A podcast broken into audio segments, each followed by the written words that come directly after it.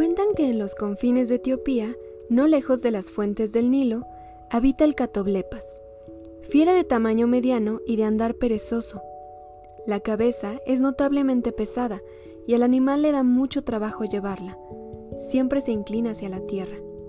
Si no fuera por esta circunstancia, el catoblepas acabaría con el género humano, porque todo hombre que le ve los ojos cae muerto. Una extraña manera de iniciar este primer episodio, pero bueno, les dije que iniciaría siempre con una frase o con un fragmento de algún libro. Y sentí que este precisamente, el catoblepas, era muy adecuado conforme al tema que vamos a tocar el día de hoy. Antes que nada chicos, como este es el primer episodio, les quiero avisar que me gustaría muchísimo grabar los episodios eh, sin edición. Entonces, si llego a trabarme o si se escucha algún tipo de ruido ambiental, em, una disculpa de antemano. Intento mantener la naturalidad en esto y pues bueno, em, el tema de hoy es justamente una reflexión que hizo Mario Vargas Llosa en su libro, em, bueno, en una de sus cartas a los novelistas jóvenes, a los novelistas principiantes. Y él hacía esta alusión precisamente al catoblepas un animal que salió en San Antonio, una novela de Flaubert, pero, em, bueno, que se le aparece a San Antonio en La Tentación de San Antonio, y que precisamente yo no tengo esta novela que acabo de mencionar, La Tentación de San Antonio, pero lo que sí tengo es el Manual de Zoología Fantástica de Borges en el que lo incluyó el catoblepas. Este curioso animal que les voy a seguir leyendo un poquito de su descripción y después vamos a ahondar en la razón por la que Mario Vargas Llosa nos lo mencionó en esta carta. Y la descripción continúa así. Eh, el catoblepas, búfalo negro con una cabeza de cerdo que cae hasta el suelo, unida a las espaldas por un cuello delgado, largo y flojo como un intestino vaciado, está aplastado en el fango y sus patas desaparecen bajo la enorme melena de pelos duros que le cubren la cara. Una particularidad de esta criatura es que se alimenta a sí mismo. Y es justamente ese tema el que vamos a tocar. Cómo nosotros alimentamos nuestro propio arte a través de nuestra vida y el momento en el que se disipa y se separa totalmente de nosotros, porque es un tema que tocó justamente Mario en estas cartas, yo muy, muy familiar con el Mario, pero em, me llamó muchísimo la atención porque yo también he llegado a, reflexionar sobre esto y me encantaría también saber sus opiniones, si les gustaría después mandarme algún mensajito, allá en mi Instagram estoy como eh, SweetHas95 o en mi canal de YouTube como Sweet Hazelnut, pero bueno. Eh, Comencemos entonces, les voy a leer este fragmentito para que comprendan un poco a qué se refería Mario en esta carta. En cuanto a los temas, creo, pues, que el novelista se alimenta a sí mismo, como el catoblepas, ese mítico animal que le aparece a San Antonio en la novela de Flaubert, La tentación de San Antonio, y que recreó luego Borges en su manual de zoología fantástica. El catoblepas es una imposible criatura que se devora a sí misma, empezando por sus pies, en un sentido menos material, desde luego, el novelista está también escarbando en su propia experiencia en pos de asideros para inventar historias. Ok, entonces, sí, me pareció súper interesante ponernos a reflexionar un poquito aquí juntos de qué manera los escritores tomamos de nuestra propia vida para crear historias. Y vaya, siento que es bastante, eh, podría ser más bien bastante obvio que tomamos de nuestra vida para plasmarlo en historias, situaciones y personajes, pero me parece que lo realmente interesante aquí sería explorar qué tanto ha influido lo que hemos vivido, lo que pensamos, lo que sentimos en nuestra obra.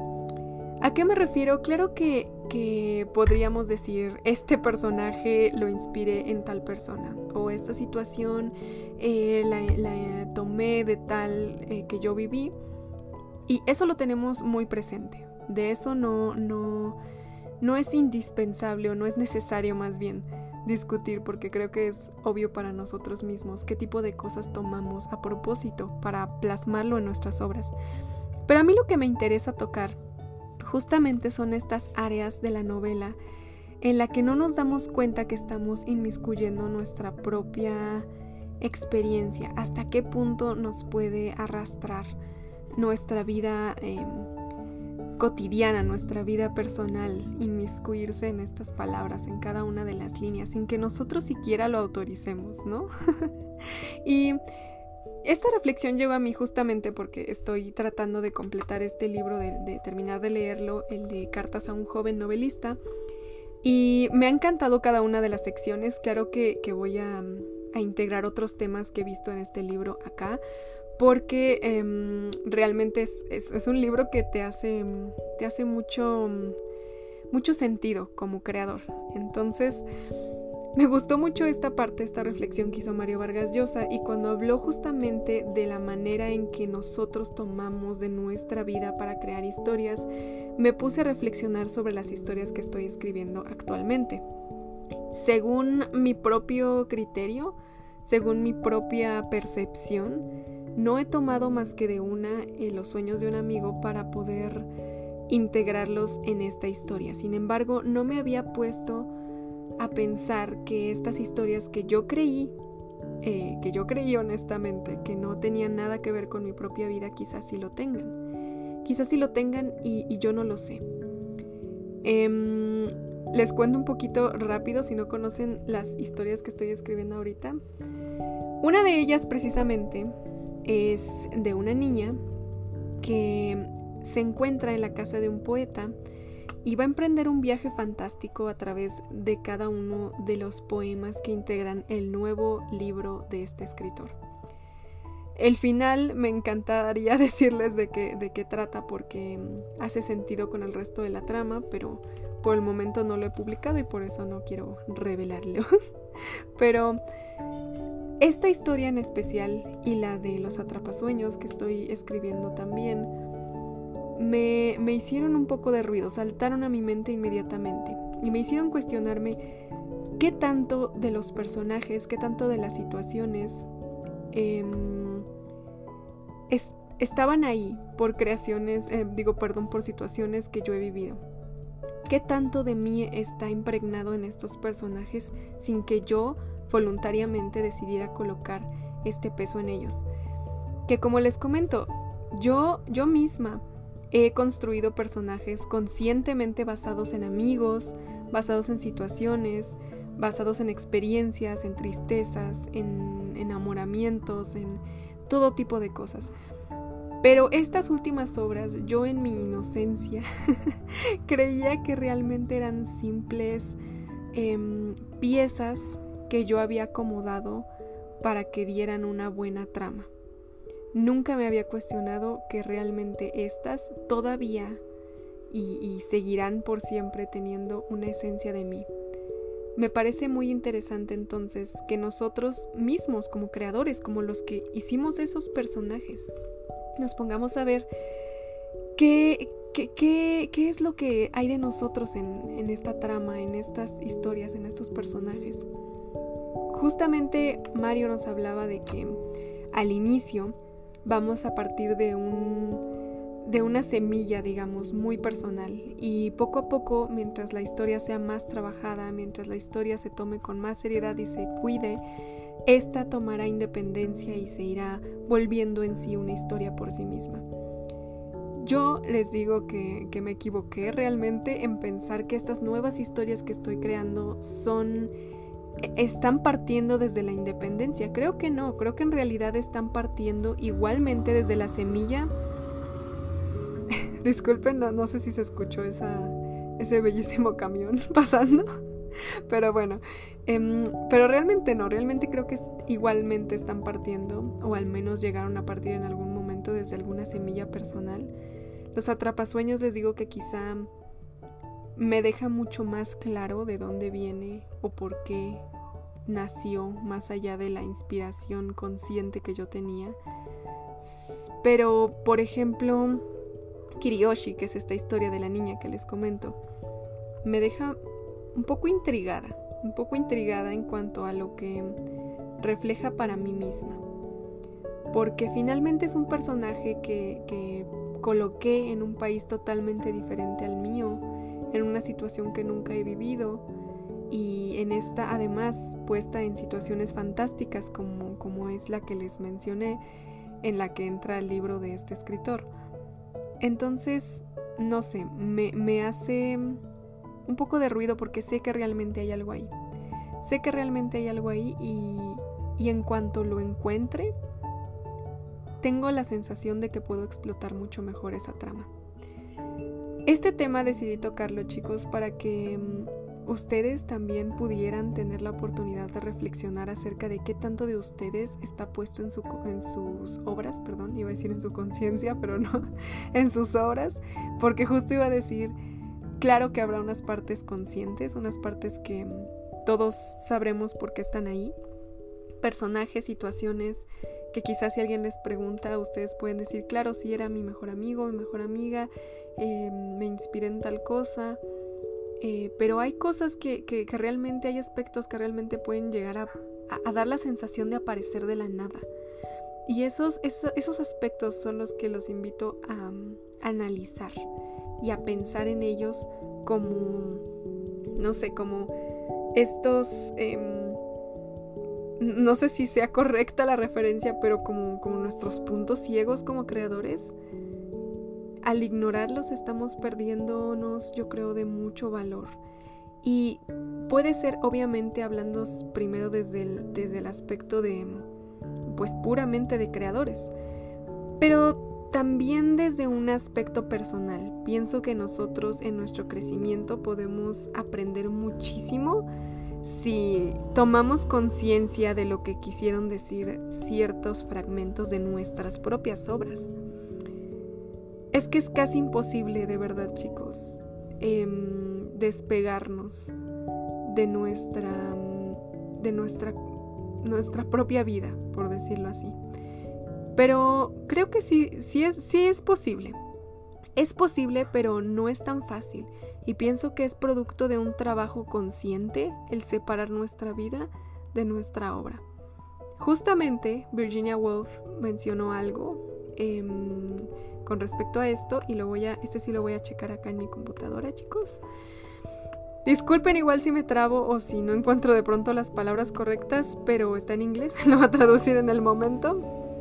Em, pero es Virginia Woolf hablando de Jane Austen y de Shakespeare me llamó mucho la atención porque no me había puesto a pensar en esto. Si ustedes checaron mis análisis de mm, Orgullo y Prejuicio allá en el canal, pudieron ver que hablé muchísimo sobre la genialidad de Jane Austen y también los IGTVs traen, datos curiosos sobre ella. Mm, justamente el de la siguiente semana va a traer esta frase. Discúlpenme que los voy a spoilear, chicos. De uno de los datos de, este, del siguiente IGTV. Si no los han visto, igual los invito a pasarse por mi perfil de Instagram. Ahí están este, cuatro, perdón, cinco videos especiales sobre Jane Austen y después habrá más sobre otros escritores. Pero justamente ella hablaba de Jane Austen Virginia Woolf y decía lo siguiente.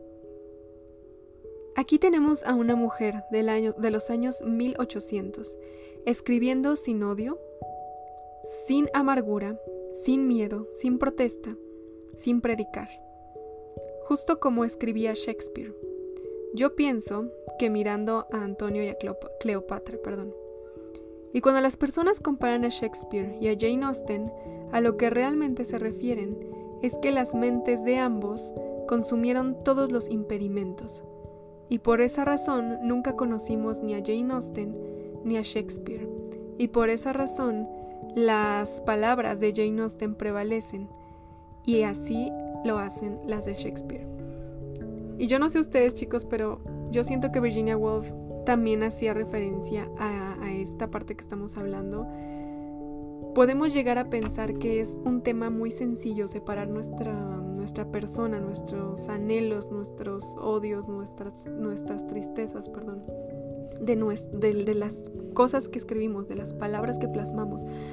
Pero, y, les digo que justamente me, me, hizo ruido porque yo también estaba en este error pensando que, que, esto es muy sencillo de elegir, como diciendo, ok, esta obra sí la basé en esta persona y esta obra no, esta obra es pura ficción. cuando realmente está llena y muy muy empapada de nuestros propios anhelos. Pienso que como Mario Vargas Llosa dijo, que la buena obra, una buena novela, es eso cuando ya se independiza de los mismos, de la misma esencia del autor, por decirlo así. Ya, ya vive por sí misma, más allá de vivir a través de lo que nosotros quisimos plasmar, ya sea consciente o inconsciente. Esa idea entonces también nos lleva a pensar que tenemos que tener conciencia de que mm, estamos plasmando o empapando estas palabras con nuestra persona. ¿Para qué? Para poder llevarla al siguiente nivel, para poder ayudarle a independizarse. Disculpen por el sonido de la notificación. Ayudarla a independizarse. O bien, o bien, em, intentar llevar nuestros textos conscientemente a un nivel tan genial eh, como el de Jane Austen que precisamente es a lo que se refería Virginia Woolf. Jane Austen y Shakespeare, y no lo había pensado hasta que ella lo menciona, sí pudieron a conciencia, bajo construcción rigurosa de sus obras, separar en sí sus propios anhelos, su propia identidad, sus propios pensamientos de sus obras. Y es por ello que nos es tan difícil saber quién era Jane Austen y, bueno, de Shakespeare es, polémica su existencia, pero em, por eso me refiero un poquito más a Jane Austen, pero por eso es tan complicado ver quién es a través de sus letras y pienso que muchos de nosotros, si leen nuestras historias, pueden saber quiénes somos si solo se escudriña un poquito más a fondo lo que quisimos decir. Muy diferente a estos dos genios que mm, independizaron su historia de ellos mismos y eso es muy complicado de hacer. Justamente estuvimos hablando de eso en los análisis. Cómo Jane Austen teniendo una misma opinión, una propia, perdón, una propia opinión sobre el matrimonio, pudo darle lo que quiso a cada personaje, lo que cada personaje necesitaba y quería, más allá de los propios anhelos de la escritora. Y eso es muy difícil de lograr. ¿Por qué? Porque si yo pienso que una persona puede ser feliz de X forma, porque así yo quiero ser feliz, y después encuentro, me encuentro de frente con un personaje que yo misma creé, pero que su concepto de felicidad está totalmente opuesto al mío, es complicado llevarlo y darle credibilidad a este instante en el que el otro personaje pueda encontrar su alegría sin que se vea obvio que nuestra idea era la contraria. Y siento que Jane Austen lo hizo de una gran forma. Lo hizo de gran forma. Los que les digo que siguieron los en vivos em, analizando Jane Austen, disculparán que otra vez esté hablando de ella tan emocionada. Pero, no sé, me pareció algo súper interesante de analizar. Em, me encantaría de verdad que me compartieran, por favor, chicos, ustedes que han, que han pensado, ustedes que que em, pudieron obtener de este capítulo, chicos, porque sí, justo ya se terminó. Em, les traje de referencia, por si ustedes quieren saber, em, este libro de Cartas a un joven novelista de Mario Vargas Llosa. De, yo tengo la, edición de la editorial de Bolsillo. Eh, también cité para el Catoblepas el bestiario de Jorge Luis Borges. Y por acá esta cita eh, me parece que es em, una cita de Virginia Woolf del libro uh, A Room of One's Own, una habitación para uno mismo o de uno mismo. Disculpen que les digo que está en inglés y no sé si la estoy traduciendo correctamente. Em, bueno, en inglés se llama A Room of One's Own. Entonces, eh, pues sí chicos, esas fueron las tres referencias que les traje el día de hoy para tocar este tema de nuestra esencia dentro de los libros. Eh, me encantaría de verdad que fueran a Instagram a decirme qué opinaron sobre el capítulo de hoy. Em, realmente así van a ser la mayoría de capítulos. Trataré de que no sean muy largos y, y bueno, son como de una reflexión un poco libre. Y claro, todos van a tener igual la pregunta abierta para ustedes porque me encantaría escucharlos a ustedes. Por ahí ya me estuvieron mandando algunos temas que les gustaría escuchar, como por ejemplo todo el aspecto emocional eh, en especial el de la depresión durante la escritura de novelas. Así que si tienen algún otro tema, eh, por favor díganmelo y yo lo consideraré para los siguientes episodios. Muchas gracias por escucharme chicos. No olviden dejarme su opinión ah, allá por allá en Instagram. Los quiero mucho chicos y nos vemos en el siguiente episodio. Chao.